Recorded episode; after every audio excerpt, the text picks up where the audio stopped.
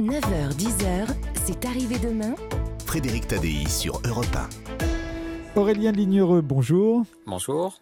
Vous êtes professeur d'histoire contemporaine à Sciences Po Grenoble et vous publiez L'Empire de la pêche et Passé composé. Euh, L'Empire de la pêche et l'Empire de Napoléon Ier euh, à l'apogée de sa puissance en 1811. Euh, et je ne me lasse pas de le dire depuis ce matin, mais c'est vrai que la France à ce moment-là compte 130 départements.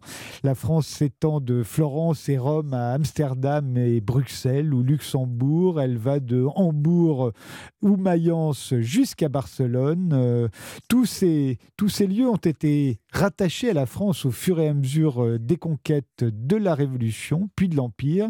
On parle à l'époque de réunion, hein, pas d'annexion. Il y avait vraiment une différence? Oui, oui, oui. Le terme de réunion, eh bien, ça, ça présuppose qu'avant euh, qu'il y ait une séparation, et que finalement les Français des années 1790-1800 n'ont fait que euh, réunir hein, ce que l'histoire, les coups du sort, euh, le féodalisme, les, monarchies avaient séparé.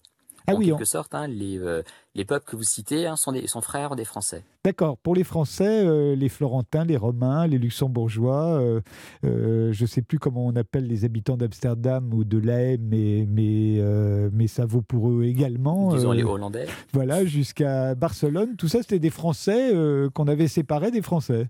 En fait, il y, a eu deux phases. Hein. Jusqu'à vers 1805, voilà, c'est une, une communauté d'origine Hein, il y a un retour euh, aux origines gauloises. Il se développe une académie celtique. Euh, on parle des allobroges. On parle. Euh, on trouve hein, dans la Belgique hein, finalement un, vrai berceau pour pour la France. Et après 1805, effectivement, on prend le large et donc on va trouver d'autres références historiques. Cette fois-ci, ça sera l'empire de Charlemagne qui joue le rôle de communauté d'origine. Et, est-ce que ces, réunions, puisqu'on ne parle pas d'annexion, est-ce que ces réunions se font avec l'accord des populations? Alors c'est un processus complexe, hein, ces réunions, c'est un processus qui était à la fois diplomatique, juridique et, politique, et c'est un processus qui, comme vous l'avez euh, mentionné, a commencé avec la Révolution française en 1792. Et en 1792, en fait, il y a deux conditions essentielles pour une réunion, à savoir euh, le droit des peuples, donc la volonté euh, des populations de ces territoires à vouloir devenir français, à l'exprimer par euh, le vote dans les assemblées primaires, c'est-à-dire au, au, niveau cantonal. Et puis, deuxième condition, c'est l'intérêt bien compris de, de, la France. Au fur et à mesure des années, des pratiques, des expériences, eh bien voilà, on va retenir la deuxième exigence et la première va être oubliée. En fait, la dimension du vote va disparaître à travers va faire va céder la place derrière derrière une formule beaucoup plus vague, celui du vœu des populations. Est-ce que ça en faisait des Français? Oui, euh, à part entière à part entière et, sur tous les plans, c'est-à-dire qu'il y a une dilatation de la, de la communauté nationale. Il y avait quelque chose de, de proprement inédit et, stupéfiant finalement dans notre histoire, c'est qu'en une quinzaine d'années, finalement, il y a eu une extension de la nationalité euh, française qui, qui a été apportée à 15 millions euh, de personnes. 15 millions de euh, personnes se sont retrouvées avec la nationalité française du jour au lendemain du jour au lendemain, voilà. Alors sur un processus qui s'est allé sur une vingtaine d'années, euh, mais ils deviennent, ils deviennent euh, citoyens, mais en même temps sujets puisqu'on est passé sous un sous un empire, mais ils sont ils, bénéficient de tous les droits politiques, c'est-à-dire que euh, sont intégrés dans le système électoral, un système électoral qui est assez complexe, c'est un système avec des filtres euh, pyramidales, mais tous ces tous les hommes hein, peuvent voter aux assemblées primaires, ils élisent des députés et donc le corps législatif euh, rassemble des députés également euh, piémontais, belges, euh, hollandais hein, qui, siègent à Paris. Toutes les institutions, les grandes institutions, y compris la Cour de cassation, le Sénat, comptent des représentants hein, originaires hein, des territoires réunis. Et il y a une égalité donc devant les emplois, devant les charges, devant l'impôt. il n'y a pas de différence. Il n'y a pas de différence au niveau du droit, mais bien sûr, euh, sur le plan culturel, euh, le travail d'assimilation est en cours et il s'agit en fait, hein, c'est un mot d'ordre que, se répètent hein, les, euh, les préfets notamment, il s'agit d'opérer cette fois-ci la réunion des esprits, la réunion des cœurs, la réunion de droit ayant été effectuée. Et est-ce que ça marche? Parce qu'après tout, on leur impose nos lois. On leur impose nos lois, oui. Alors, c'est comme ils sont des représentants dans les instances euh, centrale, il participe à la construction de la loi. Mais effectivement, les, lois essentielles, hein, et pour retenir hein, euh, la plus insigne d'entre elles, hein, le, Code civil, euh, a, été promulgué et, et rentré en, vigueur avant qu'un que plusieurs, euh, qu'un grand nombre de ces départements ne soient devenus français. Aurélien Lignereux, on fait une pause et puis vous allez nous raconter ben, c'était comment de vivre à l'époque dans l'Empire français, cet empire qui comptait 130 départements. Mais d'abord, une pause. 9h, 10h, c'est arrivé demain. Avec Frédéric Tadei sur Europe 1.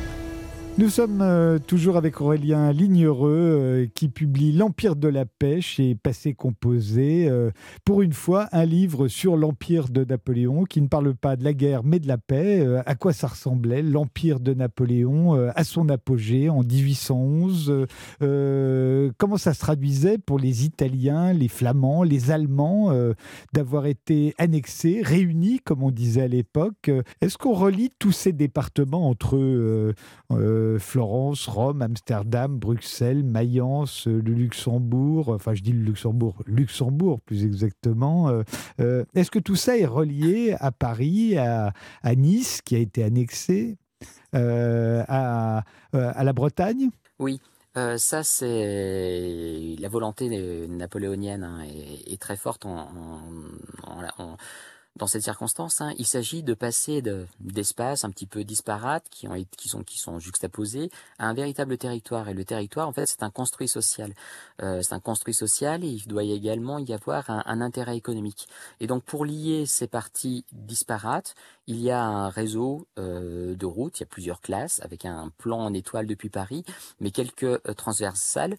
Et vous avez donc un des de grandes routes euh, impériales hein, qui vont de Paris à Amsterdam, de hein, jusqu'à euh, jusqu'à l'Italie. Il y a plusieurs chemins d'ailleurs pour pour l'Italie jusqu'à Bruxelles.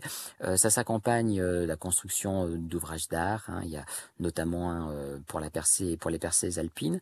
Il y a des canaux Hein, de grandes opérations hein, euh, de construction de canaux euh, qui sont lancées, pas tout achevées, euh, mais ça, voilà, c'est un Napoléon résonne en, en romain.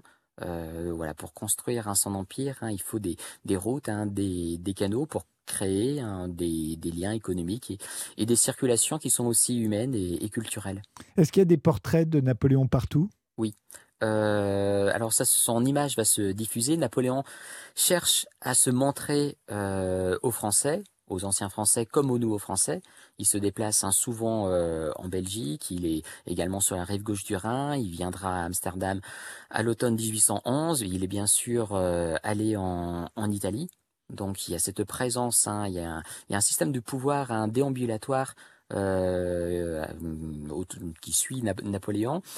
Mais bon, euh, la démultiplication de sa, présence passe aussi par euh, des commandes dans les hôtels de ville, euh, dans les tribunaux de son portrait, avec un certain nombre hein, de, modèles hein, sur des, à partir hein, de, portraits qui sont voilà que Napoléon a, a trouvé euh, séants. Et puis euh, son image elle, est également rappelée à travers des les deux grandes fêtes impériales, euh, le 2 décembre jour anniversaire, un double anniversaire et du sacre et de la victoire d'Austerlitz, et puis le 15 août, euh, qui, est, qui est la date de naissance hein, de, de, Napoléon. Et on impose la langue française, les manières françaises oh, C'est plus subtil. Euh, c'est plus subtil. Euh, dans un premier temps, Napoléon reprend la dynamique de la Révolution française, qui avait prévu effectivement que le français soit la seule langue officielle hein, pour tous les actes, y compris hein, dans le officiel, pour, y compris pour le droit civil. Ça, c'est quelque chose qui avait posé à la Révolution, qui est poursuivi sous le consulat, qui se maintient au début de, l'Empire, euh, avec toutefois des aménagements, puisqu'en fait, à chaque fois, on accorde des délais d'un an qui, sont, qui se trouvent prorogés. Euh, il y a aussi un système de, traducteurs qui se met en place. Mais à partir du moment où, décidément, euh, l'Empire va, très loin, à partir du moment où la Toscane est devenue française, il va y avoir un, changement de, paradigme, hein, de, ligne, c'est-à-dire que euh, Napoléon et son conseil de ministres vont admettre l'italien dans sa, dans sa forme toscane, à égalité avec le français pour, pour, pour les actes officiels. Et il en ira de même hein, lorsque Rome deviendra française, et il en ira de même lorsque Amsterdam, lorsque les villes hanséatiques, en, euh, Hambourg, deviendront françaises. Donc on va se trouver avec un, avec un système dédoublé. Euh, pour une centaine de départements, c'est le français qui est la langue euh, officielle, et pour les nouveaux venus, eh bien, il y a un bilinguisme hein, de, de fait sur le plan officiel. Et, et quant aux mœurs, euh, c'est plus voilà, c'est plus subtil. Il y a de nombreux Français qui sont partis, pour, des, pour saisir des emplois, des fonctions, des, des expatriés avant la lettre. Ils sont à la fois des diffuseurs de la culture française, des modes françaises. Il y a des, on aussi des, il y a des troupes de théâtre hein, qui s'installent à Turin, euh, à Mayence. Euh, on essaie de diffuser le bon goût français, les habitudes, les salons, etc. Mais euh, ces euh, expatriés, eh bien aussi, ils doivent s'installer dans un milieu social, dans, connaître une des formes de sociabilité différentes de celles qu'ils connaissaient en France. Donc ils, en retiennent quelque chose. Donc voilà, il y a des échanges un peu réciproques. Tous ces nouveaux Français ont des droits, mais ils ont aussi des devoirs. Ils vont devenir des soldats français. Euh, en 1812, Napoléon est à son apogée hein, quand il part à la tête de la grande armée à la conquête de la Russie. Quelques mois plus tard, c'est la Bérésina, l'Empire français euh, avec ses 130 départements. Mais combien de temps à s'effondrer? Ah, ça sera très rapide. Ça sera très rapide. En fait, ça va se faire en deux temps. Euh, les, débris de l'armée française hein, qui, reviennent de, Russie hein, sont, poursuivis. Et ce qui entraîne un premier choc au, en, mars 1813. On perd les départements séatiques, il y a des révoltes en Hollande, euh, euh, dans, les actuels Pays-Bas. La situation va être rétablie par la campagne de Saxe. Mais ensuite, la reprise de la guerre à l'automne 1813 et la défaite de Leipzig euh, va entraîner en quelques mois, mais 3-4 mois, l'effondrement quasi complet de l'Europe napoléonienne, euh, sauf en Italie, euh, puisque le royaume d'Italie bloque les Autrichiens, mais il y a une décomposition en fait, il y a une désagrégation, c'est-à-dire qu'il y a un besoin de troupes qui font que les, forces françaises hein, évacuent les lieux sans qu'il y ait eu besoin de révolte populaire hein, pour pousser les Français à précipiter leur départ. Merci Aurélien Lignereux. Euh, L'Empire de la Paix euh, est paru chez Passé Composé. Ma prochaine invitée, c'est Camille de Villeneuve. Son nouveau roman s'intitule Le dernier Torero.